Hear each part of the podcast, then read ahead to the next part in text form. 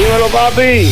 Soy Farro y escucha tu mañana con Enrique Santos. Hashtag Enrique Santos. Good morning familia y este es temazo, vente para acá, que Gina yo sé que tú lo cantas Oh constantemente my cuando estás en el shower. Una de mis favoritas. Me pone de buenas esta canción. ¿A quién no? Y vamos a conocer, porque mucha gente dice, wow, qué tremenda canción de Ricky Martin, y la cantó Maluma también en el remix, ah, whatever, I love it. Pero vamos a conocer a los arquitectos detrás de esta canción y de varias otras canciones que también conoce, que quizás no sabías que ellos son los arquitectos de, esta- de estas canciones. No sabía. Mao Ay, no y sabía. Ricky the Ah, mira tú. That's awesome. Los, los, Qué los, cool. los- los hijos lindos del maestro, el cantautor Ricardo Montaner. Así es. Mao, bueno, Mao, es el guapo. Mao es el guapo. Ricky siempre dice eso y yo quedo horrible porque después uno, ¿cómo reacciona? Mao es el guapo, yo que... Un placer. Sí, soy el guapo. Gina, ¿cuál de los dos es más lindo en tu Los opinión? A ver. dos están súper guapos, lindísimos y aparte la energía y la buena vibra que traen es súper, súper eh, Ay, positiva. qué- Ay, muchas gracias. Gracias. Te lo agradezco. Mucha gente ahora mismo están diciendo, espérate, so, la canción Vente para acá, Ricky Martin no la escribió. Muchas de las canciones que cantan los, de- cantan los cantantes, ¿no? Pero- Sí, que cantan los- los artistas no necesariamente son de ellos. Son, hay, hay, hay, hay gente que son poetas, gente que artísticamente unen los sonidos, el ritmo y ponen la letra bonita a, a- a canciones mágicas, así como Vente para acá. Mao y Ricky son uno de ellos. Y ahora se, están- se han dado a conocer también porque no solamente que son, can- sí, son cantautores, lo están demostrando también ahora con esta nueva canción de Mi Mala. Ay. Dios. No, te, te decía y le decía a Enrique fuera del aire que para nosotros es un sueño estar aquí porque de verdad todos los días cuando yo iba al colegio, al high school aquí en Miami, te escuchaba en la radio todos los días. Y yo te digo, o sea, we've done radio shows y hemos, y hemos tal, pero este es como que el primero que digo, Sí. Dios, estoy hasta un poquito hasta nervioso. Digo, o sea, porque esto es como un sueño hecho realidad. Te lo juro, estoy muy Thanks emocionado de for estar aquí. aging me, me has Exacto. hecho sentir No, muy no, no, viejo. no. No, I graduated high school six months ago. Thanks for fixing that one. That's awesome. verdad. Bueno, no, es que teniendo gracias. en cuenta que Enrique lleva casi 20 años en la radio y tú tienes 23, o sea, la edad que Your Enrique dad was probably llega... listen- your parents were probably listening to me when Claro, exacto, exacto. Enrique Mira, para un niño. Mira, para un niño cuando te escuchaba a ti en la radio. dice, no. Oye, y la- pero la admiración es, es mutua y no Ay, hemos, no, tenemos muchos amigos en común. sí. Y aparte de que conozco a- a- al padre de ustedes también, quien no, a- al maestro Ricardo Montaner, pero no- nunca hemos- habíamos tenido esta oportunidad de conocernos en personas y poder compartir acá. Así que bienvenidos a, su casa. No, It muchas was- gracias, mi It was long overdue. Oh, Yes. Ahora, ustedes escribieron no solamente Vente para acá, que acabamos de escuchar con Ricky Martin, pero han, le han escrito canciones a Diego Boneta, a Anita Lazario, Yeah. A, a- ¿a quién más? Bueno, A Miguel ahorita Bosé. Miguel Bosé y están por salir varias canciones este año de, de varios artistas que admiramos mucho. Estamos trabajando ahorita en el estudio con Juanes, por ejemplo. Nice. Hoy salió el sencillo de Sofía Reyes con Jason Derulo y de La Ghetto. de we I love Sofía. Reyes. I know. She is fantastic, such a talented As girl. Y me, encanta que, que todas sus participaciones también son con chicas y de verdad Ay, que creo que el mercado de las mujeres en la música se ha ido eh, reviviendo estos últimos años. Cuidado, no. Lo último que falta ahora es que Gina le pida grabar, que ustedes le escriban algo. Oye, a ella. eh, eso Porque va, ella es una, ella es eso una- va. ella es Nosotros una cantante felices. frustrada, pero canta bastante bien. Por ejemplo, Gina, vente para acá, dale. Adelante. A ver, Gina. Si tú quieres nos bañamos, si tú quieres nos soplamos para quitarnos lo mojado. Epa. Si tu boca quiere de eso y tú te arreglamos. Ey, muy bien. Oye, It's not- muy bien. It's not that good? It's not that good. Las rancheras me salen mejor. Sí, sí. Las de banda El. Recodo me las sé todas. Pero No le he escrito nada a la- lo que acabas de cantar. De hecho, yo, yo creo que debemos hablar con Ricky Martin. Ay, Vamos no. a decirle, Ricky, ¿Dónde firmo? eh, Sí. Maluma, ustedes dos. ¿saben Deberían qué? volver a Mm, lanzar esta canción. Óyeme, esto para ustedes no es nuevo porque sé que participaron en, en dos temporadas consecutivas de La Voz Colombia. Yeah. Así que han evaluado otros talentos también cuando cantan y destruyen la música, así como Gina. No, eso fue una experiencia muy bonita porque poder como ponerle como el granito de arena a la carrera de alguien es súper chévere, pero cuando tienes que elegir entre dos participantes Sí, o algo es así, no es Porque- tan chévere. Porque es que, ¿quién es uno para decirle a alguien que no es Right. bueno? ¿Sabes? Eh, no, no me gusta mucho esa parte del, del show. Lo bueno es que. Pero bueno, ese- pero invítanos si quieren Sí, a sí, sí. hacerlo varias veces. No, pero sinceramente, ¿cómo tú le dices, Mao, a una persona que, que, que es bueno cuando tú sabes que no lo son? Claro, lo bueno de ese es que, o sea, como que no, No les tienes que ver la cara, no le, da- no le das la vuelta a la silla no, no, y ya. no, it. es que no, they're not so rough about it, ¿sabes? Right. Son mucho como que, oye, sigue participando, sigue tratando que, eh, o sea, que tú eres bueno, pero tal, o sea, no es que, no es como otros shows que de repente llegan y le dicen, oye, eres muy malo. Pero sabes que es cantando". parte de la carrera de cualquier artista. O sea, Yeah. a nosotros, nosotros particularmente, nosotros no, no estuvimos en un programa de tele donde te dicen si eres bueno o malo, pero tenemos 12 años aquí tratando y picando piedra, tratando de, de- de meternos aquí. Entonces, ¿Qué ha sido lo más difícil para ustedes? oye, entrar y que, y, ¿sabes? Creo que es una, es, es un poquito de todo, porque uno va también como madurando como artista. Y, y dices como que, mira, sabes que capaz yo no tengo todas las respuestas. Cuando tú, cuando tú naces en, un, en un, como una casa de artistas donde tu papá ha tenido éxito desde que naciste, das muchas cosas por hecho también. Entonces tú dices como que, ok, voy a sacar esta canción y va a ser un palo, porque la canción es un palo y ya. ¿Sabes? O sea, nosotros jamás, por ejemplo, eh, mucha gente también no te da crédito por tus propios logros cuando eres hijo de alguien como Montaner. ¿Ha ayudado ser un montaner? Yo ¿O creo- a- a que hasta cierto punto, eh, porque también uno dice, caramba, estoy metido en el mismo mundo artístico de, de la música, ¿no? Eh, en el mundo de la música igual que mi padre. Claro. Pero entonces la gente automáticamente van a hacer comparaciones aunque ustedes Total. no lo hagan. Sí, yo, yo te digo, mira, eh, lo fácil o lo más o lo más fácil de ser hijo de Ricardo Montaner, lo mejor es el hecho de que para dedicarnos a la música tuvimos que nada más decir, oye, queremos cantar y queremos hacer esto y, y no fue ni, ok, pero tienes que ir a la universidad y hacer tal cosa, o sea, ¿quieres hacer música? Bueno, vamos a hacer todo lo posible para que seas el mejor cantante, el mejor compositor, el mejor Pero guitarrista. todo esto le, le nació a ustedes, no es que papi les dijo, Tienes que. No. Cuando tenía cuatro años nos metió a clases de piano. Eso era como una regla en la casa. Para poder. Porque eso te desarrolla en el cerebro cosas maravillosas. Entonces, era solamente como para tener esa base y por si en algún momento queríamos dedicarnos a la música, tener eso. Pero, o sea, mi papá jamás ha sido. Bueno, y tampoco serviría de mucho. Nosotros tenemos 12 años en esto y en ningún momento mi papá te, te llamó a ti y te dijo, oye, Jamás. ponme a los muchachos. ¿Sabes? Sí. Y es, es hasta ahorita. Y do- que, you think that's why you guys are here. No, 12 bueno, yo no le dije nada a ustedes, pero aquí Claro, tengo un text mensaje de message texto. de Ricardo Montaner. You better Mentira, take him on. Friday. No, pero mm, te digo, la verdad, en ese caso, en ese sentido, o sea, eh, no influye, o sea, a la gente le gusta lo que le guste. Y uno Yeah. pensaba, ok, esto le va a gustar a la gente. Entonces tenemos 12 años buscando la canción, buscando el sonido, buscando tal y encontrándonos nosotros también para agarrar- ganarnos el respeto de la gente. Y nos pasó diferente. Nosotros empezamos como compositores que nos grabó Talía, Nice. tal, este otro, eh, Ricky Martin. Y de repente ahora con Mi Mala estamos, estamos dándonos a conocer nosotros como artistas. Entonces, Me encanta. gloria a Dios. Yeah. Vamos a escucharlo, mi mala, Mao y Ricky con Carol G. Y después escuchamos el remix también. Let's do it. Tu papá me amenazó que tengo que tocar el remix. No, exacto. Enrique Santos. Hey yo, mi gente, te habla Nicky Jam. El hombre que regala fácil en la radio se llama Enrique Santo. Ya tú sabes cómo va, Nicky Jam. Yeah. Mao y Ricky en tu mañana con Enrique Santos. ¿A quién se le ocurre esta canción? Vino primero el. Because I, I saw you guys playing around a lot on Instagram with it en los Yeah. videos. Y estaban haciendo la parte acústica solamente con la Sí, guitarra. sí. ¿Qué vino primero, la melodía o la letra? la melodía. La melodía, Sí. la melodía estaba yo en LA con John León, que es uno de los tipos con los que escribimos esta canción, y con Max Matlock. Y estábamos allá y empezamos con lo de la guitarra. Y, y como cantando un, eh, si tú no me quieres, si tú no me amas, esa parte, ¿no? Y llamé por teléfono a Mao y a Camilo, que son los otros eh, co-writers in the song.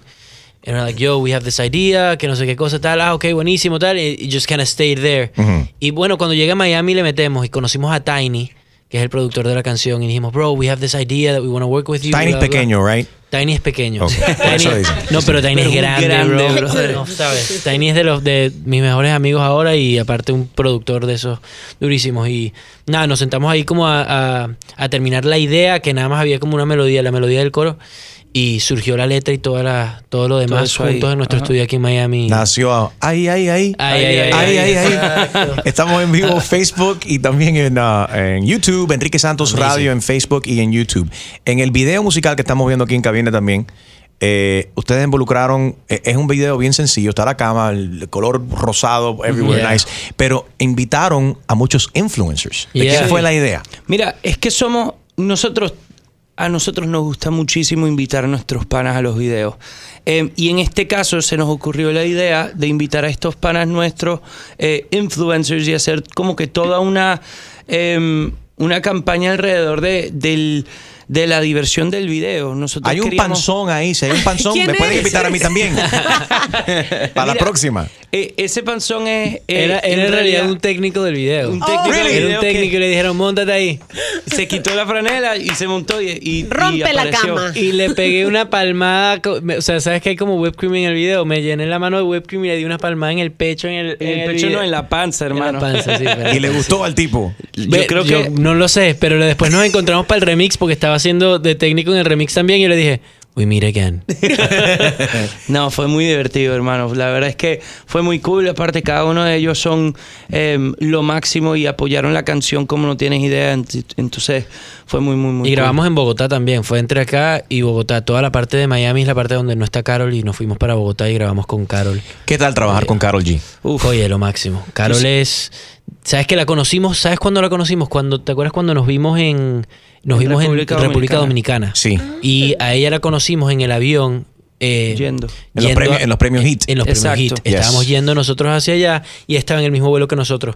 Y Yo estaba a Mao, saliendo, no, yo salía, Gina, estábamos saliendo de la barra y ustedes estaban entrando a las 3 de la mañana. Sí. No, mentira, mentira.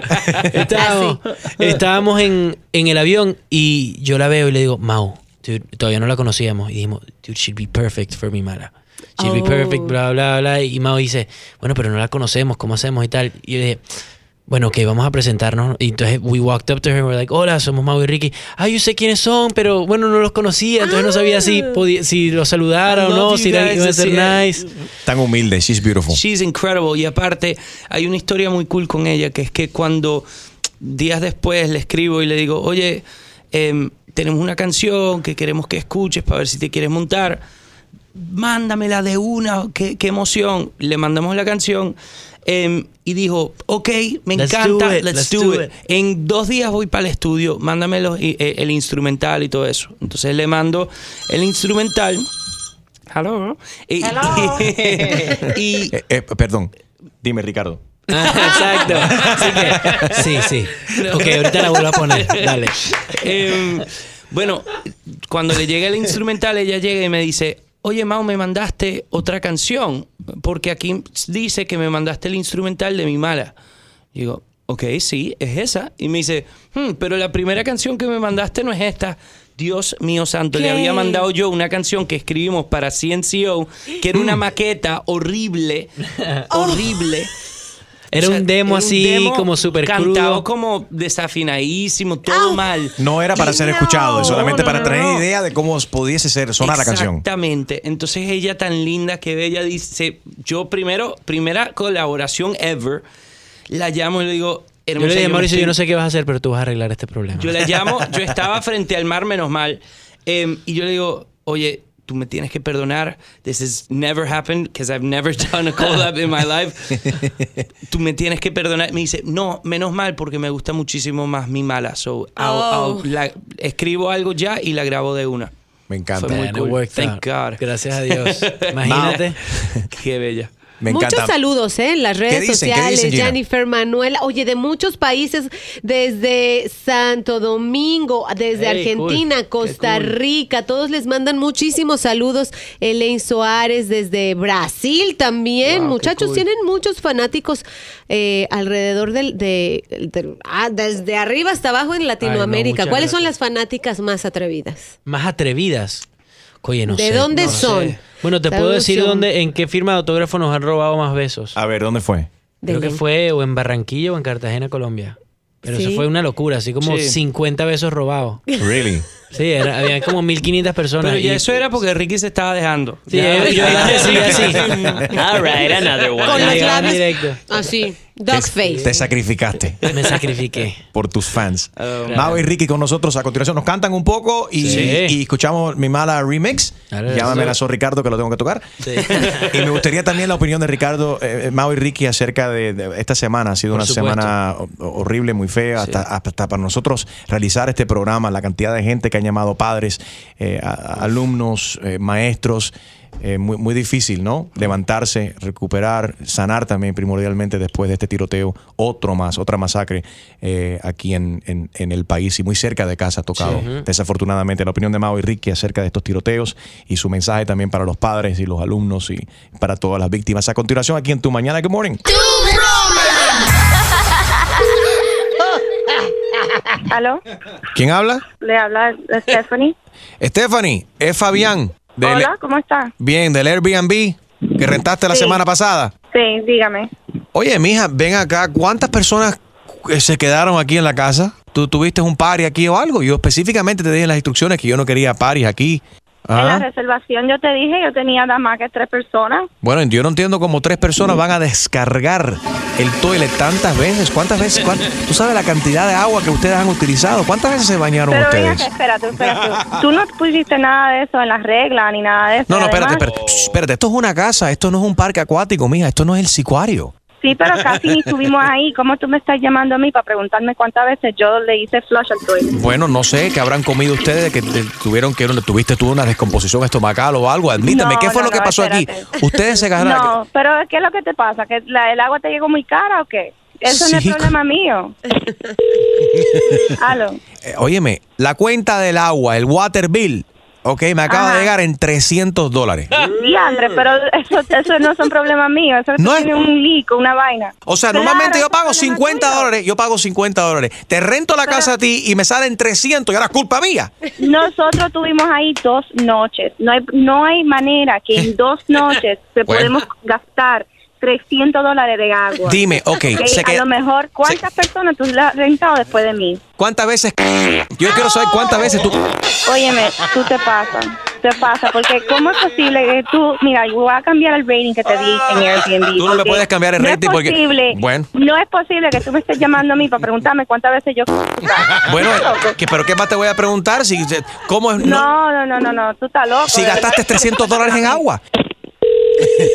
Hello. Oye, una cosita más. Tú usaste mi papel higiénico, Oh mi toilet God, paper. Otra vez tú me estás llamando. Y tú usaste ¿Qué mi cepillo de dientes, my toothbrush. ¿Tú lo usaste? Cepillo de dientes, ¿tú estás en serio? Mira, yo te voy a reportar a ti porque en verdad que tú, tú eres descarado. Sí, usé tu, tu cepillo de dientes, me lo pasé por el ojo. Y parece que ya te lo metiste porque estás hablando tremenda.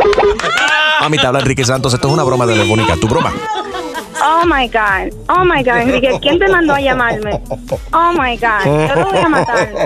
Yo no puedo creer esto. Tu primo, yo no Eli- puedo creer esto. tu primo Elizardo nos envió un correo electrónico. Oh, lo voy a- broma at enriquesantos.com. Oh, my God. Saludos.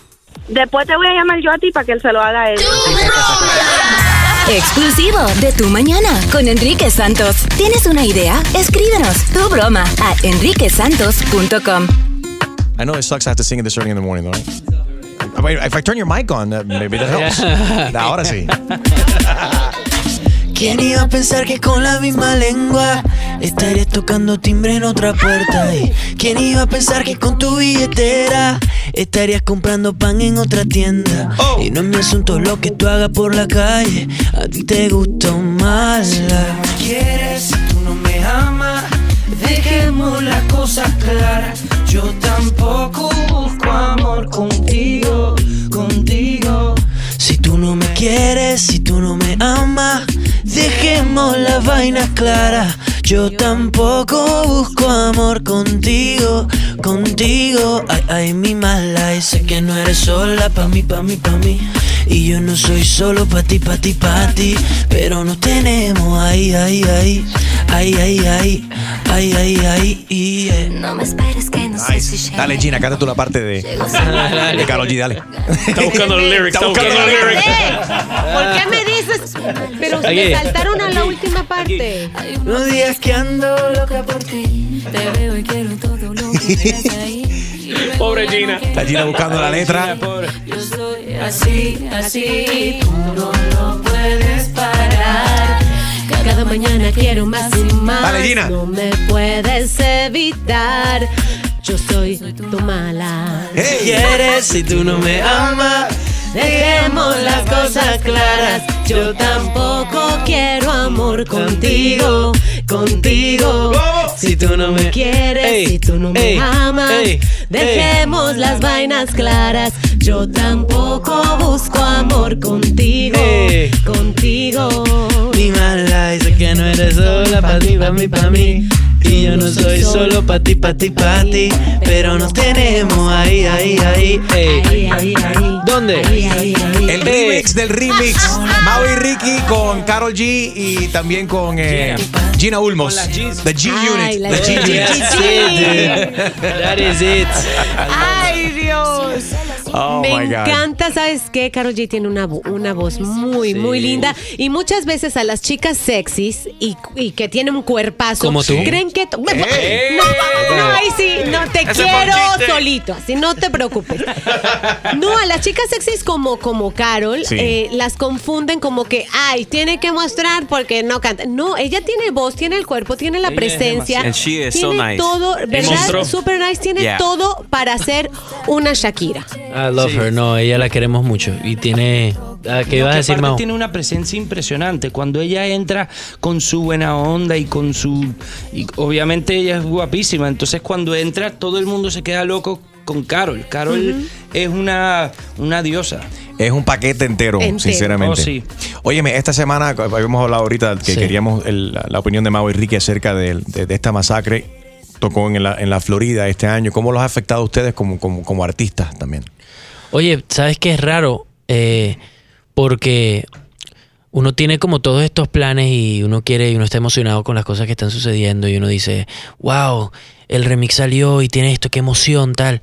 Pero después te das cuenta que en realidad nada de eso importa realmente, ¿sabes? O sea, eso es como algo como en la superficie, pero, o sea, como uno puede estar celebrando ciertas cosas cuando se, se han destruido tantas familias por, por los actos de, de odio de estos de esta gente, ¿sabes? Que uno dice como que, Dios mío, este, este chamo que, que es alguien con el que yo pude haber ido al colegio, con el que pude ir al colegio, el colegio de mi hermanita, ¿sabes? Y un colegio tan cerquita a casa, que, o sea, no nos tocó estar en ese colegio por milagro, ¿me entiendes? Entonces, oye, para uno como artista, uno siente también una responsabilidad, uno de difundir el mensaje, tratar, o sea, y a veces, y a veces se siente hasta que uno está hablando en el, a- al aire y que nadie lo está escuchando uno del otro lado, pero es importante igualito tratar, o sea, si uno dice, "Ah, que voy a poder, eh, o sea, mi opinión que va, que va a tener que ver aquí en la, lo que piensa el gobierno de los Estados Unidos sobre las leyes de, la- de las armas, etcétera, pero si entre todos nos ponemos yo espero en Dios que algo se pueda hacer, porque esto es una, ya es ridículo. O sea, ya no, o sea, no puede ser que a este, a este, en estos tiempos y en este momento de la vida todavía estén pasando este tipo de cosas. Después de tantas que ha sucedido, no, como alguien no levanta la mano y dice, ¿sabes qué? Capaz y es buena idea cambiar estas leyes, ¿sabes? O sea, yo no lo puedo creer, estoy completamente destruido. eh, y que suceda tan seguido, mano. Tan seguido y tan cerquita a casa. O sea, la verdad es que es, mu- es muy fuerte. No, y ahorita te decía también que, que tengo un- uno de mis mejores amigos, sus hermanos fueron a ese colegio.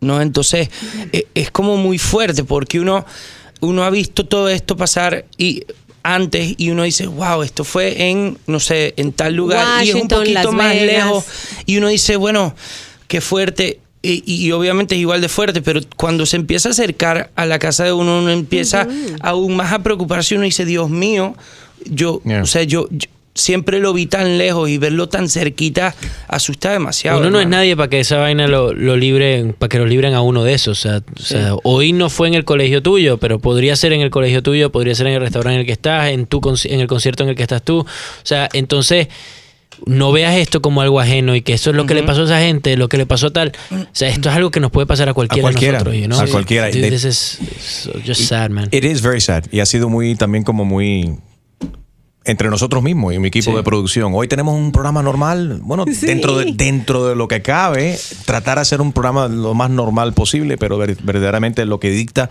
son los oyentes y la cantidad de gente que han llamado en el Sí, día de hoy, de padres preocupados. Me partió el alma esta mañana una, ma- una madre llamando desesperada eh, porque se sintió horrible y tuvo que regresar a la escuela después de haber dejado a su hija de, de 14 años. Y ella también es maestra, dicho sea de paso. Sí. Entonces, imagínate, ella es preocupada por No, no, sus no. alumnos y también preocupada por su, por, por su propia hija que tiene 14 años, que dejó en otra escuela.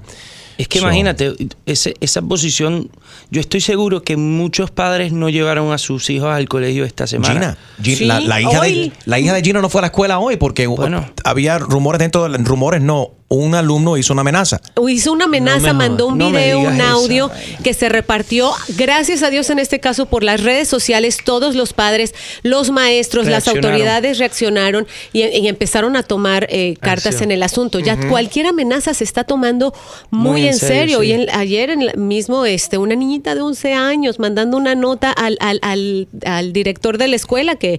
Con, con intenciones de llevar una pistola que no sabemos si lo iba a hacer o no, pero al fin y al cabo hay que tomar todas esas Sí, amenazas sí. muy Mira, en serio. el- No, eh, tenemos mío. que hacer, tenemos- hay que cambiar póliza en el país, obviamente, para lidiar con este tipo de cosas, primordialmente que las, las, eh, las armas no caigan en manos de, de- de las personas equivocadas, de poder evaluar a estas personas que tienen eh, problemas psicológicos o que están teniendo esos pensamientos feos, ¿no? De, de- de violencia y de, de matar, de asesinar a, a- a gente. Hay que asegurar más en las, las escuelas también, pero primordialmente como, como sociedad tenemos que cambiar también, porque todo esto comienza en la casa. Sí. Sin ¿Qué duda. están viendo los 100%. niños? de que cuáles son las Totalmente. conversaciones que están teniendo, la ira que como adultos no soy padre, pero caramba, veo muchos padres a veces que se les olvida que están los niños ahí y que los niños son unas esponjas Sí. y siguen el mismo patrón. Y la manera que, igual que hablamos en el día de ayer, Gina, si tú, si tú manejas todo con estrés y con violencia y dándole un piñazo a la, a la pared como adulto, cuando reaccionas con algo feo, cuando estás estresado o estresada, tu hijo va a pensar que así es que Es se... ok. Que, si No, mami y y papi lo aparte- manejan así, también yo tengo que yo lo manejo igual. Y los videojuegos, por ejemplo, que juegan. De eso hablamos ¿Sabes, un montón sabes también. que eh, uno se va eh, empeza- uno se empieza como que a acostumbrar Sí. a ver ciertas cosas. O sea, Yeah. si tú eres una persona que o sea, desde chiquito estás expuesto a algo como, por ejemplo, la pornografía. Cuando, si de repente llega un momento y ves a una mujer desnuda, no te parece algo Right. demasiado shocking.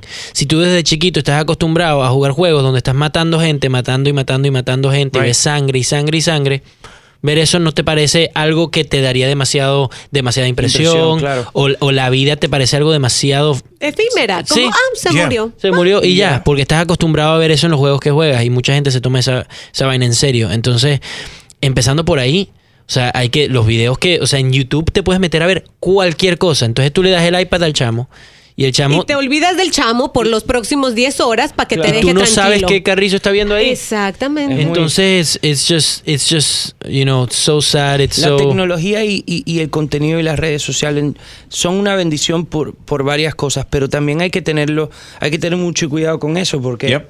one is exposed to so many things y los chamos tienen manera de llegar a cualquier tipo de información. Entonces eso, eso You es become muy, very muy callous to everything, sí. como que nada te, ya te- no, te, Nada. no te causa un efecto. Ya lo vi y a veces pones el noticiero y lo que ves en las noticias es más violento y horrible de lo que puedes ver en cualquier película de, de, de- de violencia. Mau y Ricky, Total. thank you. I don't think I'm supposed to Y announce it, pero felicidades sí. a Mau porque se casó hace dos semanas. Eso se es fue verdad. a Así Tulum. Se casó con una mexicana. En realidad, fíjate, es colombiana.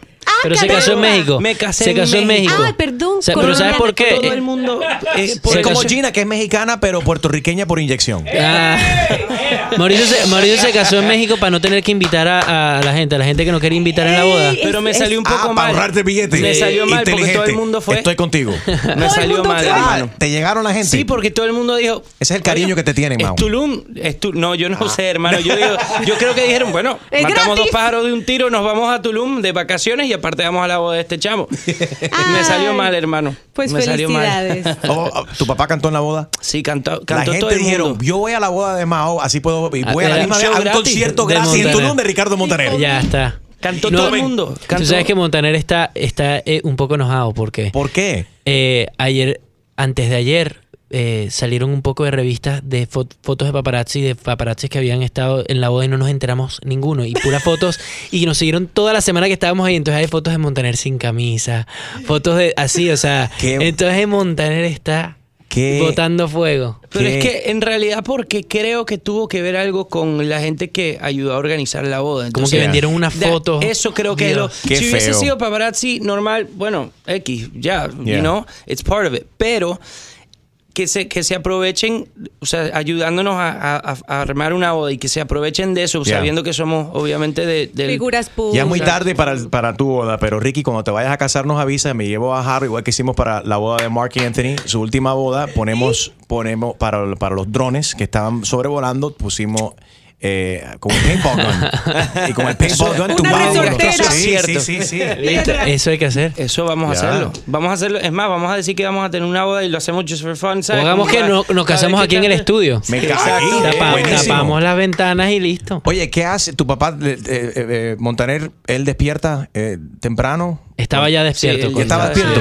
Ay. Vamos a hacer una broma a tu papá. Let's do it. You call him on the speakerphone y te, te, te dice que te acabas de encontrar con un paparazzi que tiene fotos de él, más Ay, fotos de él sin camisa, y que entonces el paparazzi le va a pedir 5 mil dólares por, por la foto y si no la va a publicar Ay, hoy. papá. Vamos a le voy a decir, le voy a decir, ay Dios Dile, de mi me vida. acabo de encontrar con este hombre, me enseñó una foto, papi, y él quiere, dice que quiere hablar contigo. Y tú pásamelo para ¿Tú acá. Estamos llamando a? Ricardo Dios Montaner de mi vida. en el Dios speakerphone. No se ría nadie.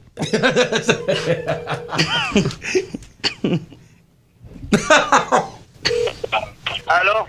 Papi, ¿Qué pasó? ¿qué más? Bien, ¿no estás al aire? Sí, sí, eh, no, ya no, ya no, ya no. Ah, lo estoy oyéndote en este momento.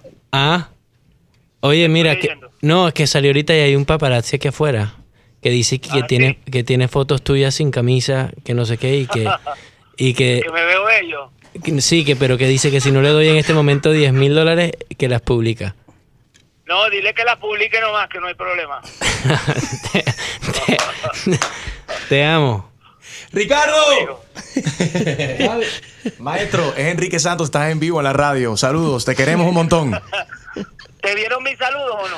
¿Cómo no? ¿Cómo no? eh, se, se me había olvidado hasta este momento, pa. No te dieron mis saludos. Te mandé saludos y no te dijeron nada. Sí, sí, lo primero, cu- cuando entraron por la puerta, lo primero que me dijeron fueron los saludos tuyos, así que, que- que me dieron esos saludos, ¿cómo no?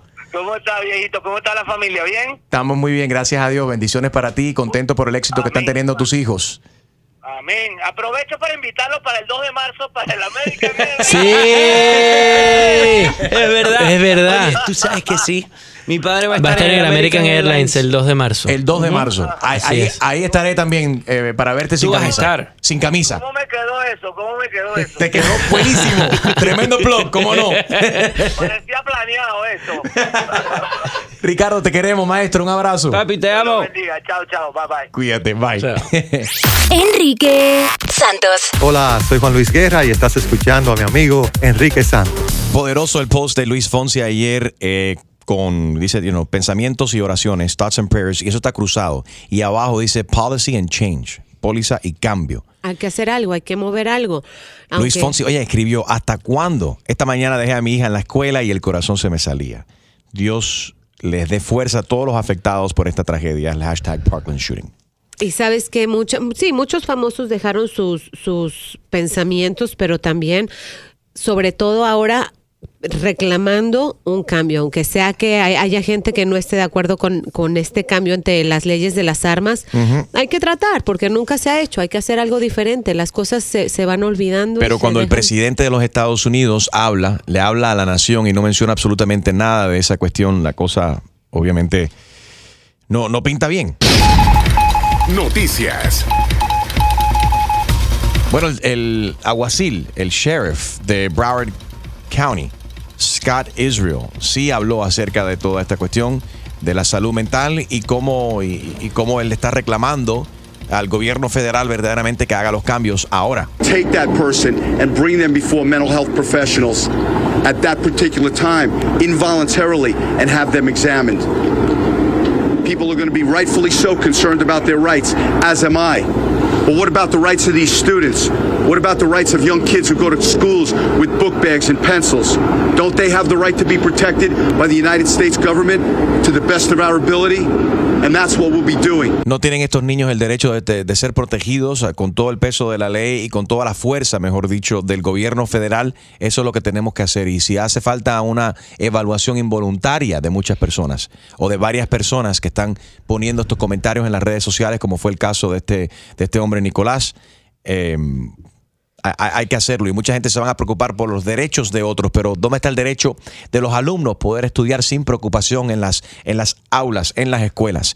Y aquí también la madre de una de las víctimas de 14 años de Stoneman Douglas. How? How do we allow a gunman to come into our children's school? How do they get through security? What security is there? ¿Cómo permitimos que esto suceda? ¿Dónde está la seguridad? ¿Qué seguridad hay? There's no metal detectors. No hay detectores de metales. The gunman, a crazy person, just walks right into the school, knocks down the window of my child's door, and starts shooting, shooting her. Este, este hombre, el tirador, un loco, simplemente entró a la iglesia, ah, perdón, a la escuela, le disparó por una ventana, la ventana de la puerta y, y valió, valió a mi hija. And killing her. La mató. President Trump, you say, what can you do? Presidente Trump, tú dices, ¿qué puedo hacer? You can stop the guns from getting into these children's hands. Puedes parar que las armas lleguen a manos de, los, estos, de estos niños. Put metal detectors at every entrance to the schools. Pon detectores de metales en todas las entradas de las escuelas. What can you do? ¿Qué puedes hacer? You can do a lot. Puedes hacer mucho. This is not fair to our Esto no es correcto para nuestras familias. That our children go to school and have to get killed. Que nuestros niños van a la escuela y mueren. I just spent the last two hours putting the burial arrangements for my daughter's funeral. Qué fuerte. Eh, la- en las últimas dos horas me, me he pasado tu- tu- planificando el funeral de mi hija, Who's 14? que tiene 14 años. President Trump, please do something. Presidente Trump, por favor, haz algo. Do something. Action. We need it now. These kids need safety now. Desgarrador. Ahora, haz algo ahora. Estos niños necesitan seguridad ahora. ¿Qué tan seguro te sientes eh, de, de la seguridad de la escuela de tu hijo eh, o de tu hija? 844 y es Enrique 844-937-3674. Gina, tú, tú eres madre de dos niñas. Que segura me siento. Hoy mi hija no fue a la escuela. ¿No fue a la escuela por qué? Eh, empezó a circular ayer en una escuela de Broward, en el mismo condado en donde fue esta brutal Yeah. matanza, un video de un muchacho diciendo, y se, se los enseño en el... En el Creo que en- los niña, si no me, no me equivoco. No. ¿No? No, este es otro. Este es un video ¿Otro? de él hablando y diciendo, este es el día de mi cumpleaños, este viernes cumplo años, no me hagan enojar porque tengo una pistola, la, la, la, el mensaje es en inglés. Am, él dice que, que tiene toda la intención de que junto con, o sea, de, de, de seguir matando. Básicamente eso es lo que dice el, el mensaje. Es un video en negro, pero se oye su voz. Y dice, esta eh, amenaza va dirigida para tal, tal y tal De escuela. la escuela de tu propia hija. Circuló en- inmediatamente, dice mi hija que ayer estuvieron interrogando a todos los niños que cumplían años el día de hoy. Ella me dijo, mami, no quiero ir a la escuela. No vayas a la escuela, la verdad, no vayas a la escuela. O sea, Dios no quiera, sucede algo de verdad. Right. Yo sé que, la- que están tomando muy serias todas estas amenazas, como la niña que tú dices, que puso en un papel, escribió. Sexto grado. De 11 años la niña. De 11 años, sexto grado, escribió también una amenaza que iba a llegar a la escuela y que iba a ser una barbaridad. Le- Y ella misma lo, lo, se lo puso por debajo de la puerta de uno de los directores, si no me equivoco, y la identificaron por porque cuando van a la seguridad, a las cámaras, ven que fue, que fue ella. Están tomándose todas las amenazas muy en serio. Hablen con sus hijos, caballeros. Eh, esto es un momento donde eh, la sociedad está rota verdaderamente. Todo esto comienza en la casa. Porque si tus hijos son capaces de hacer semejante cosa, hay un disconnect ahí. So, Yeah. Sí podemos exigirle al gobierno, pero ¿sabes qué? Al fin y al cabo, y muchos de estos políticos reciben dinero, muchos de estos políticos eh, tienen intereses creados con toda la de- el NRA que protege la cuestión de la, la Asociación Nacional de Rifle y demás, y esa gente no dan su brazo a torcer, piensan que es un ataque contra la Constitución y sus derechos de portar armas de fuego. Si se menciona cualquier cosa que tenga que ver con control de armas de fuego, te consideran un antiamericano, que no es el caso. Te consideran, tú sabes, un, un, un ¿Tú ¿Qué nombre no te dicen? Sí. Eh, pero bueno, comienza por ahí. Definitivamente, como dice Scott Israel, el alguacil de Broward County, tiene que existir algo que, que pueda eh, prevenir y ayudar a, ev- a- a evaluar personas que tienen problemas, que están haciendo estas amenazas, como esta niña de sexto grado. 11 añitos haciendo esta amenaza. ¿Qué está pasando en su familia? ¿Qué está pasando en su, en su círculo? ¿Qué pasa en su casa que le da a ella que, que ella está, she's asking for help, igual que este, este muchacho de 19 años. que posteó todas estas amenazas, Nicolás, que mató a 17, asesinó a 17 personas. Hace un año está posteando cosas en las redes sociales, pero el problema es que si no cometen un crimen, no es arrestable. no También está el otro lado de la moneda que dicen los pobres niños. Los, sí, los pobres niños. Pero hay niños que tienen muchos problemas y que están mal. Y ya esto está más que comprobado que un arma de fuego en manos de un niño puede matar a otros niños y adultos y más de uno, 17, 20, 30 o 40 personas. Y si uno lo hace con un arma de fuego, lo hace con un carro o lo hace con un explosivo. So, definitivamente todo esto comienza en la casa, hablando con tus hijos, hablando con tus vecinos, hablando con la gente que tienen problemas. Entonces también hay que exigirle a los políticos que, que tomen manos en el asunto y que ayuden a las personas que tienen problemas mentales. Y aparte de eso, ayudar, y no es antiamericano decirlo, y no es anticonstitucional, ni, ni va a afectar tus derechos, hacerlo más difícil que estas armas de fuego que están, que están hechas para, para, para un soldado de guerra, que no caigan en manos de las personas equivocadas y que sean menos accesibles, que no se pueda accesar tan fácil. 844-937-3674. Harold. Tú sabes que estoy viendo aquí el budget para el 2019 que Sí. tiene la administración que tenemos ahora con nuestro presidente. Y los budget cuts que están haciendo van a afectar eh, nacion- nacionalmente a, a ma- a muchísimas escuelas porque el budget cut incluye un, un corte de 24 millones de dólares que está designado para school safety programs. Imagínate. So, I mean, todo, eh, mean, al final del día la escuela puede pedir, pedir, pedir, pero si el gobierno no suelta el billete, no, no, no va a haber ningún cambio en lo que es la seguridad de la escuela. Right. Se está destinando dinero para, pues sí, para las cosas equivocadas y enfocándonos. Ahora, yo leí eh, eh, recientemente que decían, bueno, si esto lo hubiera hecho alguien de ISIS, es si esto lo hubiera hecho un inmigrante, eh, Yeah. sí, tal vez tomaría totalmente otro sentido y entonces sí, vamos Bueno, a poner un ban de, de- hay de que- viaje y Oye, vamos a... hay que, hay que hablar aquí claro y en blanco y negro. ¿Hay que mejorar la seguridad nacional en este país? Sí. ¿Hay enemigos de este país? Sí. ¿Un muro va a resolver? No. Se puede, en vez de gastarse tanto dinero en un muro, más tecnología en la frontera y controlar esta cuestión de la inmigración ilegal en el país. Está bien, yo estoy totalmente de acuerdo con eso. Pero hay que también asegurar a los niños, a todo el mundo que está estudiando en el país, a todos los niveles. Y hay que cuidar muy bien lo que uno dice. No quiero Se manda el mensaje equivocado. por supuesto, pero si el líder habla de una manera muy déspota de todo el mundo, no tiene respeto por otras personas, su base le gusta eso, yeah, hey, USA, que sé yo, que sé cuándo, pero en realidad lo que está provocando este muchacho que mató, que asesinó 17 personas, para que sepan, en sus redes sociales, hay un video ahora circulando el día antes de la masacre, tenía una gorra de Make America Great Again.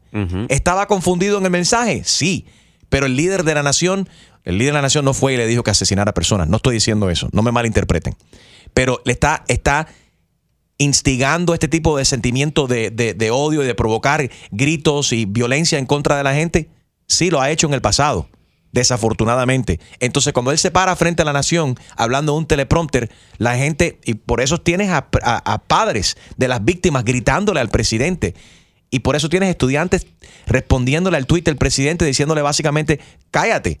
No hables de más nada si no me vas a hablar acerca de control de armas de fuego y cómo verdaderamente puedes prevenir este tipo de cosas. Enrique Santos. Soy Luis Fonsi y escuchas tu mañana con Enrique Santos. Romel, buenos días. Sí, buenos días. Buenos días a todos. ¿Cómo estás, Romel? Gracias, igual. Pues saliendo, saliendo del trabajo, un saludo desde Texas. Mira, yo miré esa, esa noticia que pasó en Miami, condolencias a toda esa familia, pues sabes, que perdieron a sus hijos. Primero, nuestro presidente, él es el líder. Parece que él no es el líder. Parece que ahí enfrente, una palabra muy grosera, está un animal. Yo he mirado que solo se centra y está dando un punto para la xenofobia, todo el mundo, vos sabes, si no es aquí es allá. Otra cosa, tambores de guerra. Todos los años somos tambores de guerra. Entró él y ya tenemos tambores de guerra, nos metemos. ¿Por qué nosotros no venimos y nos levantamos? Otra cosa, la educación empieza en la casa. A nuestros hijos tenemos que educarlos. No toda la vida va a ser color de rosa, inclusive nosotros en nuestro trabajo. O sea, hay gente que le gusta molestarlo a uno, pero no por eso yo voy a agarrar un rifle y lo voy a matar. Yeah, Imagínate, 18, este es el 18, el, el tiroteo número 18 de lo que va del año. O sea, en seis semanas, En seis semanas. seis semanas, siete. 18 tiroteos en una escuela. Y como me comentaba mi hija ayer, me dijo, mamá, no me enteré de los otros, ya se nos está haciendo algo tan normal. Normal. Tan está normal, pasa la página, que siga la... O sea, ¿qué es esto? ¿Qué es esto? Que es un grupo de personas que piensan que si hablas de control de armas de fuego, que el, el sentimiento es que, bueno, que esa persona que habla de control de armas de fuego es antiamericano. Y yo me niego a aceptar esa, es- es- ese título. O, o- o- que- hay que hacer algo que tenga sentido verdaderamente. Si, si hay un carro defectuoso y está matando gente o las bolsas de aire, hay que reemplazar esas bolsas de aire. Se hace algo para reemplazar esa bolsa de aire. Sí. o no? Si estás, si, si estás en un edificio, las alarmas, alarmas de fuego se están disparando inapropiadamente, hay que buscar el problema y arreglar para que no se disparen sin, sin, ¿Sin razón? sin, sin razón, que se dispare como se tengan que. Entonces, si- cuando está, ro- al- tú estás- te montas en tu carro, tu carro está roto, lo tienes que llevar al mecánico. Lo tienes que arreglar. Esto está roto. Hay que arreglarlo. Lo que hay muchos intereses. Acuérdense, hay muchos intereses creados acá. Aquí se involucra mucho la política. 844-937-3674. Grammy, good morning. Good morning. ¿Qué tal? Um, todo empieza por la casa. Yo trabajo en un before and after school y um, para spring, para winter break Yeah. teníamos un niño de siete años que dijo que se enojó porque perdió en un juego y dijo que él iba a explotar todo, el, el escuela y todo. Entonces llamo a los padres y cuando los padres llegan a la escuela, lo que dice, les digo, vamos a hablar y hicimos todo, o sea, ¿qué, ¿qué vas a hacer? Yo voy a explotar todo aquí, ¿cómo lo vas a hacer? Oh, yo voy a ir a una tienda, voy a robar explosivos y vengo acá. Él tiene siete años y ya tiene un plan. Cuando lo confronto en frente del padre de todo lo que pasó, la respuesta de él es, pero ¿qué pasó que mi, eh, qué hicieron ustedes para que mi hijo se enojara de esa manera? ¿Qué hicieron? Fíjate la respuesta del padre, porque desafortunadamente, Grammy, muchos padres dicen, mi hijo, mi hija, no, Nunca. jamás. O no son capaces. Hay que aceptar también, los padres tienen que asumir la responsabilidad y, aceptar que, sus, que sus hijos también, cada mente es un mundo. Y tú no sabes, si no es en tu casa, en casa del tío o en la escuela, su círculo de, de amistades, con qué están alimentando y de cuál es la conversación, el círculo de, tu- de- de- de sus hijos que lleva a un niño de, de esa edad, en ese grado, decir semejante cosa. Enrique, te doy un ejemplo perfecto. Hace, eh, yo creo que una o dos semanas, en el condado de Miami-Dade, ah, arrestaron a un niño de siete años que estaba pateando a estudiante, a la profesora. No lo pudieron controlar, llamaron a la policía y las imágenes de verdad que te rompe el corazón cuando le ponen las esposas a un niño de siete Oh, años. Pero ahora viene, sí, te da pesar. Un niño de siete años, pero si no se pudo comportar, estaba pateando, jalando el pelo, ¿qué más que hay que hacer? Y, los padres ahora quieren demandar o no sé qué qué, pero hello. Ok, yes, y and I'm happy you brought that up porque debido a eso cambió la póliza del Miami-Dade County School Police. Déjame decirte esto. Ahora, para que un oficial del School Police espose a un niño de esa edad, tiene que primero llamar a su supervisor. Entonces, ¿qué pasa? Hay niños. Hay niños de 6, 7, 8 años que tienen la fuerza de un niño de, de 12, 13, 14 o 15. Hay niños grandes eh, y hay niños violentos. Y una patada mal dada te puede Doblar, sí, tirar. o con un lapicero te pueden sacar un ojo. Entonces ahí viene el problema también. Cuando el oficial llega y se enfrenta con esa situación, tiene que tenerle miedo entonces al- al- a, a los niños. No, si hay un niño que está fuera de control, pateando, mordiendo, una mordida te puede causar un problema grave. Sí. So, hello. Cuando si está fuera de control, el policía debe de tener el derecho de llegar y controlar la situación. Los oficiales están entrenados de cómo manejar esta situación. Pero ahora, en ese esa circunstancia que está mencionando Julio, es un problema. Porque entonces imagínate que no pueden tocar el niño, no lo pueden esposar. Y si es un niño que está fuera de control, que está psicótico, que está mordiendo a la gente. Entonces eso viene otro problema porque la gente van a demandar al departamento de policía porque yo llamé a la policía, el policía llegó y no controló el niño porque era un niño es eh, it's a very difficult situation, pero la gente también son muy fácil para juzgar y tomar. Todo el mundo tiene su propia opinión, pero no saben lo que es lidiar con ese tipo de, de persona violenta, no importa la edad o el tamaño que tengan. No saben la fuerza que puede tener. Yo he visto una mujer, una mujer de 110 libras, ¿ok? Batallar con siete policías. Y todo el mundo tratando de controlarla y, y no se dejaba. A saber qué droga tenía ella en el sistema. No, y también, Enrique, muchas veces los muchachos ahora controlan a los padres, porque si, si tú a un niño quieres corregirlo, y dice, no, yo te voy a llamar a la policía, a mí tú no me puedes poner la mano, a mí tú no me puedes tocar. Ese es otro problema. Aparte de que, la- la- y eso es un problema que pasa en nuestras familias latinas, porque y sin querer queriendo, no es con, con intenciones de hacer daño, pero no saben el daño que están haciendo. Cuando los padres dicen, pórtate bien, mira, ahí está el policía, te va a llevar preso, Sí, te va a llevar sí, preso, es porque le- eh, estás sembrando una semilla y un temor dentro de ese niño. Los padres dirán, no, porque para que aprenda a respetar la autoridad. No, lo que estás haciendo es... em- em- em- sí, Odio. Sí, Generar o un- Sembrando temor, pánico. temor, temor. Él le estás enseñando a ese niño de que debe de temer a la policía y no debería ser así. La policía debería ser, la policía, los policías deberían de ser los niños y los policías ser amigos que se puedan comunicar. No que los niños le tengan miedo a la policía. Mabel, eh, buenos días. Muy buenos días. Adelante. Muy buenos días, Enrique. ¿Cómo están? Muy bien. Gracias, eh, sobre todo por el apoyo que nos está brindando a nosotros los padres Es lo mínimo que podemos hacer. eh, de un senior de Flanagan. Y no puedo explicarte lo que sentimos al dejar a nuestros hijos el día de hoy, el día de ayer y los días que van a venir. Lo que yo quiero que expresarte es lo siguiente, Enrique. El terrorismo es un hecho mundial. Se han sentado nuestros representantes y nuestros políticos a tomar en cuenta que estas acciones son solo en nuestro país. Tú no ves tiroteos en Francia, en Inglaterra, en las escuelas. Tú no ves ese tiroteo en República Dominicana, en Puerto Rico, en Venezuela. Lo estás viendo aquí. Nosotros queremos que resuelvan este problema aquí. Eso es lo que nosotros necesitamos, Enrique. Que se sienten a pensar que esto no es un problema mundial, es un problema que ha sucedido aquí en los Estados Unidos y que se ha convertido en una moda. Gracias, Mabel.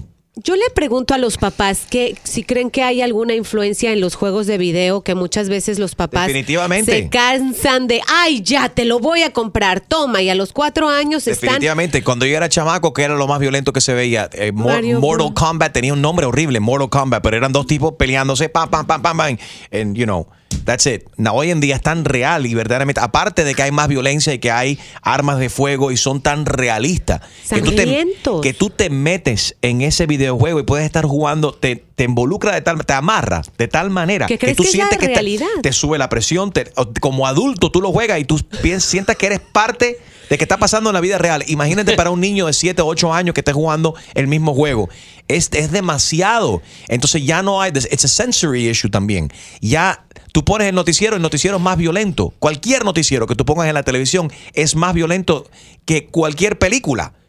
Entonces la- los niños a cierta edad no saben decir qué, qué realidad, qué es película. Ah, mira, así se resuelven los problemas. Oh, that's how I gotta be tough. Oh, de esta manera se le contestan a la gente. And the, the examples go on and on and on. Es un llamado también para los creadores de estos juegos de video que tal vez pongan, eh, no sé, también ayuda No, para tam- a- los eh, adictos a esos Pe- juegos. Pero, porque, mira, porque yo, yo, yo- I, I play video games. Okay, you know but you're an adult, you're not seven years Pero old. I'm, an adult y cada juego tiene, no, no, espérate, cada juego tiene su rating. Pero de, Jaro de tiene la mentalidad de un niño de 10. No, pero mira, cada juego tiene el rating que muchos padres no saben No lo que es o no le ponen atención, pero cada juego tiene su rating que dice, mira, esto es para edades apropiadas de tal edad a Sí, tal edad. pero hay padres que no le importa eso. Bueno, Por eso pues yo- entonces por- falta de educación de los padres que no, no le están poniendo atención a lo que están haciendo los hijos. Por eso yo digo, todo comienza en la casa. Ahora, lo- los creadores de los videojuegos son creativos y van a seguir creando y virtual reality se va a convertir. Los juegos, esto eh, solamente, eh, esto es apenas el comienzo.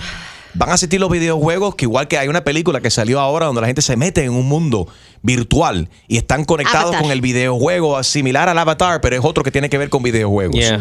So this is just the- we just scratched the surface. Por eso, por eso a mis hijos solamente Mario, lo peor que puede pasar en la vida es que le tiren un hongo a alguien. Un hongo, una estrellita. Te voy a tirar con, con este hongo. ¡Fa! Pero, pero ahí está bien, porque tú lo limitas a eso. Y, y a tus hijos les enseña, óyeme, eso no. Eso no se puede.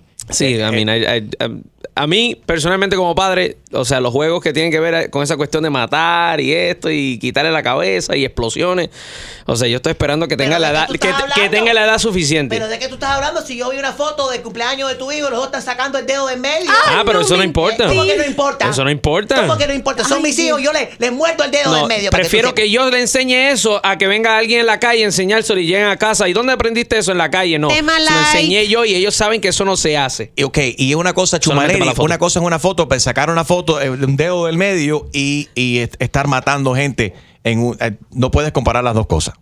Pues, pues, si van a sacar los dedos, tienen que sacar los dos. Era mi punto. bueno, eso así, así hizo mi hijo en la foto. No me fijé.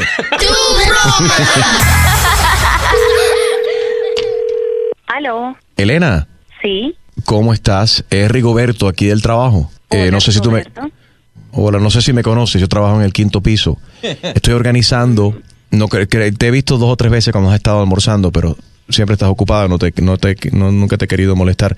Mira, yo estoy organizando un grupo de personas aquí ahora en el trabajo para ayudar a Carmen. ¿Tú la conoces? Que la recepcionista. Sí, sí, a Carmencita, claro, claro, claro que la conozco. Carmen está pasando por un momento muy vergonzoso y muy difícil. Y está en nuestro poder, todos sus compañeros de trabajo, de mejorar su vida. Ah, caramba. Es una situación muy delicada. ¿Qué le pasa? Yo prefiero no hablar de esas cosas por teléfono. Ok. Pero, ¿qué podemos hacer por ella? Estamos haciendo una recolecta. ¿Quieres ayudar? Ok, mira, la verdad es que yo estoy bien apretadita ahora con el back to school de los niños, pero Ay, sí, yo lo sé. por ella, por ella soy capaz de dar hasta 50 dólares. Qué bueno que Dios ha tocado tu corazón y que vas a dar 50 dólares. Ok, son 50 dólares por quincena por un año. No, no, no, no, pero 50 dólares y a la quincena. No, no, no, definitivamente no. Yo la conozco, la quiero mucho, todo lo que ustedes quieran, pero, o sea, yo no voy a trabajar Estas- para ella. Pero esta cirugía es necesaria. Pero ella no tiene Obamacare. Mira, es que lo, no, ninguno seguro de eso cubre la cirugía que ella se va a hacer, no cubre, el Obamacare no cubre esta cosa nueva de, de Trump, Trump Care, I don't care, no sé, nada, ella no tiene nada de eso. Eh, y la cirugía, la- los seguros no cubren ese tipo de cirugía. Ella tiene que ir a Colombia a hacerse esta cirugía y, se- y tiene que viajar la semana que viene. Pero escúchame una cosa, ¿esto es una Sí. cirugía de vida o muerte o qué? No, chica, es un aumento de seno que se va a hacer porque no consigue novio. Entonces, si le conseguimos un... Son ustedes. ¿Cómo se les ocurre semejante atrocidad? Pero no seas egoísta, todas las mujeres tienen el derecho de tener los senos lindos y bonitos paraditos como los tuyos también. 15 dólares a la quincena. Un descarado. ¿Cómo se te ocurre a ti ¿Pero por qué? decirme eso? O- ¿Tú me has visto a mí? No, no, no, no, vete pa'l mijo. Mami, te habla Enrique Santos, es una broma telefónica. Tus coworkers nos dieron la información. Ya te iba a pedir el nombre para reportarte enseguida. Eres un descarado. ¡Qué horror! Carol y Jesse nos dieron la información. Siempre están haciendo recolectas ahí en el trabajo. La verdad es que casi que te creo, porque esta, esta gente siempre están recolectando por todo, por todo. Exclusivo de Tu Mañana con Enrique Santos. ¿Tienes una idea? Escríbenos tu broma a enriquesantos.com. Tú mañana con Enrique Santos. Anónimo está en línea y con toda esta cuestión de los tiroteos y demás. Anónimo admite de que él tiene un hijo y que tiene ciertas eh, ciertos problemas y él está preocupado por, por su propio hijo. Anónimo, ¿cómo estás? Cuéntanos un poco. ¿Estás preocupado por, por tu hijo? ¿Por qué? Buenos días, ¿cómo están? Primeramente, gracias por este, este tema que han tocado, pero mire, yo te digo algo. Todo padre de familia quiere lo mejor para sus hijos. Y yo tengo un teenager que ha tenido problemas, pero esos mismos problemas a mí me, me conciertan y yo he tocado puertas. Le he dicho al gobierno, por favor, ayúdenme. Este muchacho tiene problemas. Yo no quiero que ese problema avance y ellos lo único que hacen es que primeramente en la Florida como en North Carolina como en South Carolina no hay un bootcamp donde uno mete a esos niños rebeldes que los ponen estilo como army o así como el ejército que los reprenden fuertemente la única escuela que hay la hay en Florida y cobra cinco mil dólares al mes es demasiado dinero. Pero el gobierno, aquí tú pides ayuda, les suplicas, les dices, antes de que pasara un, un, un, un evento que sucedió con mi hijo, yo, yo venía ya con ese transcurso de decirle a ellos, por favor, mire lo que está pasando. Este muchacho lo tengo muy rebelde, se me está saliendo de las manos, por favor, ayúdeme. Ellos no hacen nada. Entonces, tiene que pasar las cosas para que ellos tomen énfasis en todo esto. Entonces, eh, entonces, ¿es, es culpa de quién? ¿De los padres o del gobierno? Si tú lo reprendes, vas preso porque tú, tú lo reprendes. Y si no lo reprendes, porque no dijo nada. Entonces, mi, mi pregunta es, ¿dónde, ¿dónde estamos? Para entender un poco más la, la- la situación también, ¿estás preocupado en realidad por el comportamiento de tu hijo exactamente? Porque ¿qué ha dicho o qué ha hecho él que, te, que a ti te ha alarmado, te ha causado eh, esta preocupación? gracias a Dios lo hemos llevado mm, al modo de él, no, no reprochándole, pero entonces hemos estado como en base a que hey, esto no se debe hacer, esto no se debe hacer", pero que yo diga, el gobierno me ayudó, para nada. Para nada, absolutamente. Y toqué puertas, que consejeros, que una cosa y que la otra. Aquí el gobierno ¿Él está digo. diagnosticado de alguna manera con, con algún... Sí, enfermedad. eh, tengo, tengo mi esposa en la línea. ¿Cómo se llama lo que él tiene, baby? Eh, Lina. él es- buenas tardes, buenos días. Buenos días, señora. Eh, él está diagnosticado con DH, mm, um, HDD. At ADD or H A- or ADHD? ADHD. At- attention deficit um, Disorder. hyper uh, right? I'm sorry. Correcto. ADHD, hiperactivo. okay. Soy hiperactivo y eh, attention deficit también. Ajá. ¿Y él está, toma- él está tomando medicamento para eso? Eh, lo estuvo tomando, sí, sí, lo, lo tenemos en, con psicólogos, con terapeutas, con medicina. ¿Han con visto, todo eso, ¿han sí. visto una mejora eh, desde que él está hablando con los psicólogos? ¿Han visto una mejora después del medicamento?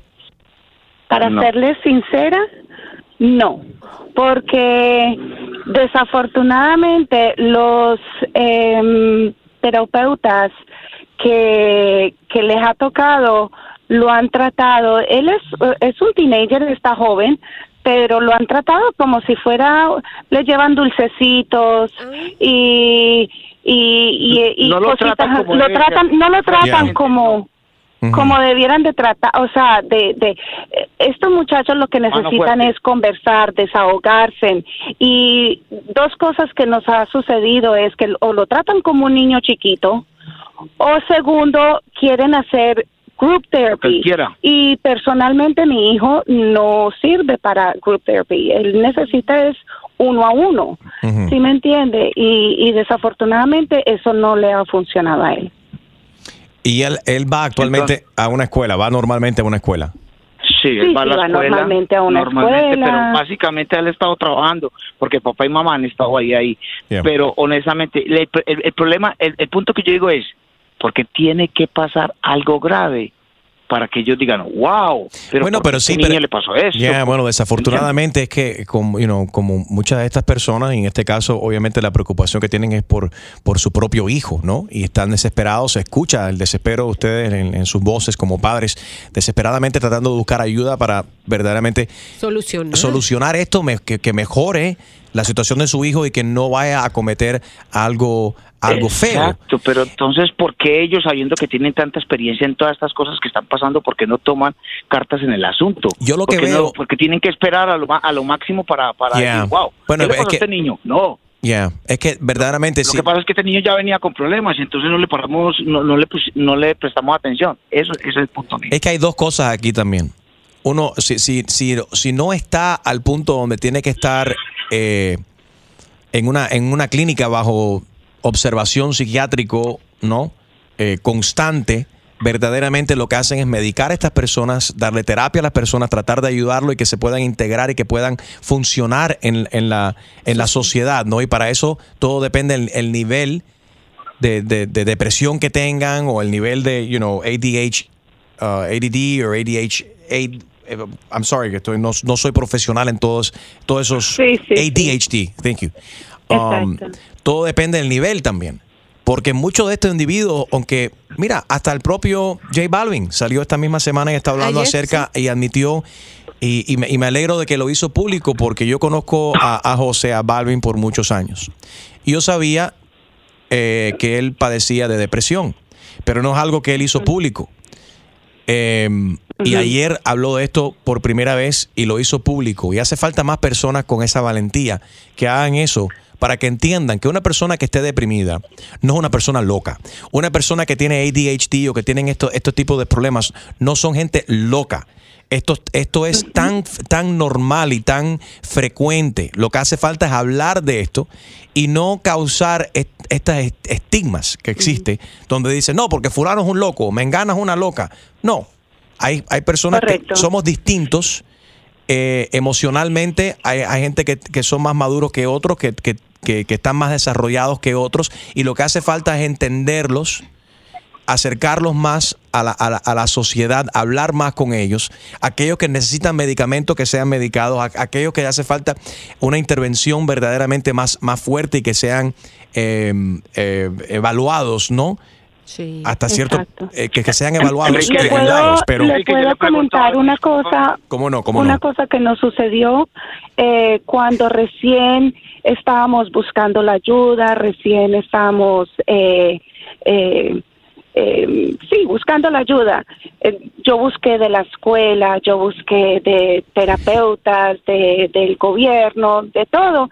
Y hubo un incidente que, que pues obviamente cuando tienen estos, eh, estos, estos síntomas de, del ADHD, eh, son niños que no se pueden quedar quietos, que no se pueden concentrar. Y desafortunadamente a mi hijo le tocó un profesor de una escuela que lo llamó y le dijo que él era un crack baby. Wow. Y un profesor le dijo eso.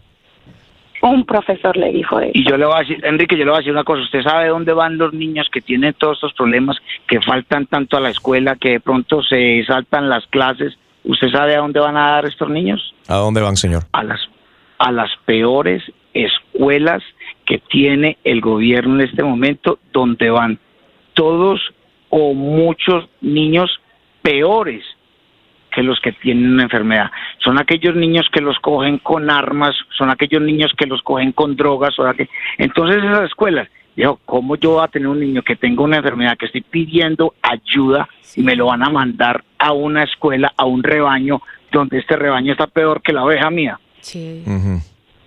¿Me entiendes? Entonces, en, en South Carolina, aquí no hay una escuela como North Carolina, porque yo fui y estuve pendiente de eso. En, Sur en South Carolina hay escuelas como de esas escuelas militares donde hay, hay, hay estilo ejército, donde los ponen a llorar, que los ponen, estilo ejército. Aquí no hay esa escuela. Y la única escuela que hay está en Fort Lauderdale y vale 5 mil dólares al mes. Right, pero ahí estás hablando más como un, como un bootcamp, que son muchachos que tienen problemas de Exacto, drogadicción o de, exacto. delin- o de delincuencia, pero en el caso de... No, usted- de todo. Estamos pero- hablando de todo, porque no- un niño no tiene que llegar a la delincuencia cuando pide un padre ayuda. ¿Por qué tenemos que esperar que llegue a la delincuencia? ¿Por qué tenemos que esperar a que tome un arma? ¿Por qué tenemos que esperar a que el niño en un bullying se sienta ya agobiado porque los padres no están o el gobierno no nos puede ayudar? Pagamos impuestos, somos Right. los mejores padres, pero no estamos maniatados. Y si tú lo regañas, tú lo reprendes, tú le pegas, tú vas preso. Vamos a, vamos a hacer una cosa y que me gustaría que hablen directamente aquí con Dali Peláez. Ella habló también ah, con nosotros eh, eh, ayer, después, el día después del, del tiroteo. Enrique Santos. Hola, ¿qué tal? Soy Enrique Iglesias and you're listening to my friend Enrique Santos. Dali, bienvenida de nuevo. ¿Cómo estás? Ella es Crisis, ella maneja el Crisis Management eh, Program, parte de ese programa para las escuelas del condado Miami-Dade. Hello. Hi, Dali, how are you? Hi, how are you? Buenos días. Buenos días. Mira, tengo unos padres en línea, no se quieren identificar, eh, mamá y papá. Ellos tienen un hijo que tiene ADHD. Ah, está bajo medicamento, está bajo también la supervisión de, de un psicólogo. eh. Y ellos se sienten todavía como que quieren hacer más.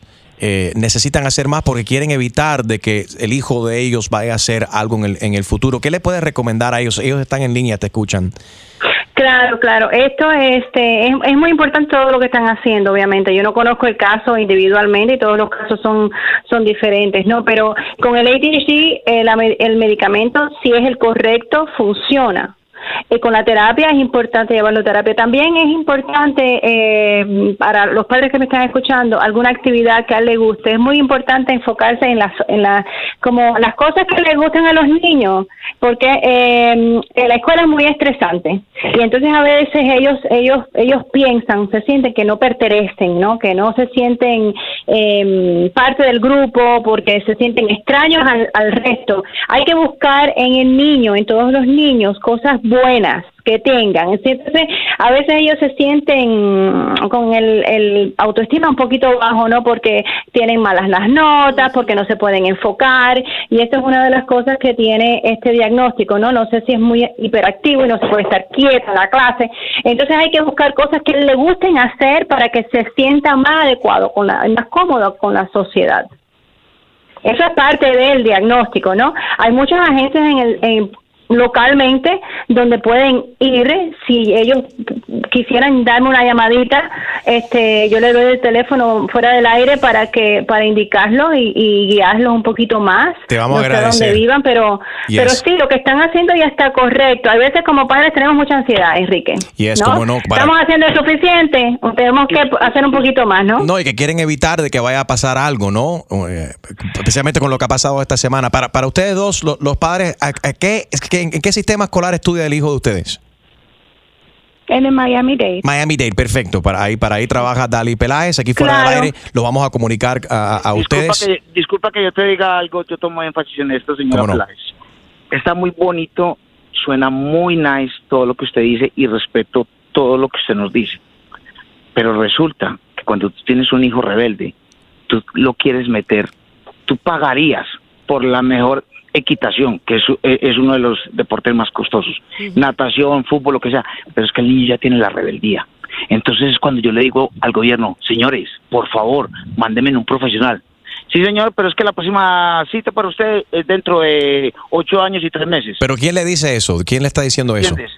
¿Quién le dice eso? Cuando noso- es cuando tú pides ayuda al gobierno. Right, pero ¿quién en el gobierno le han pedido ayuda que te han dicho que te van a dar la ayuda en ocho meses? No, no, no, es, es, es un decir.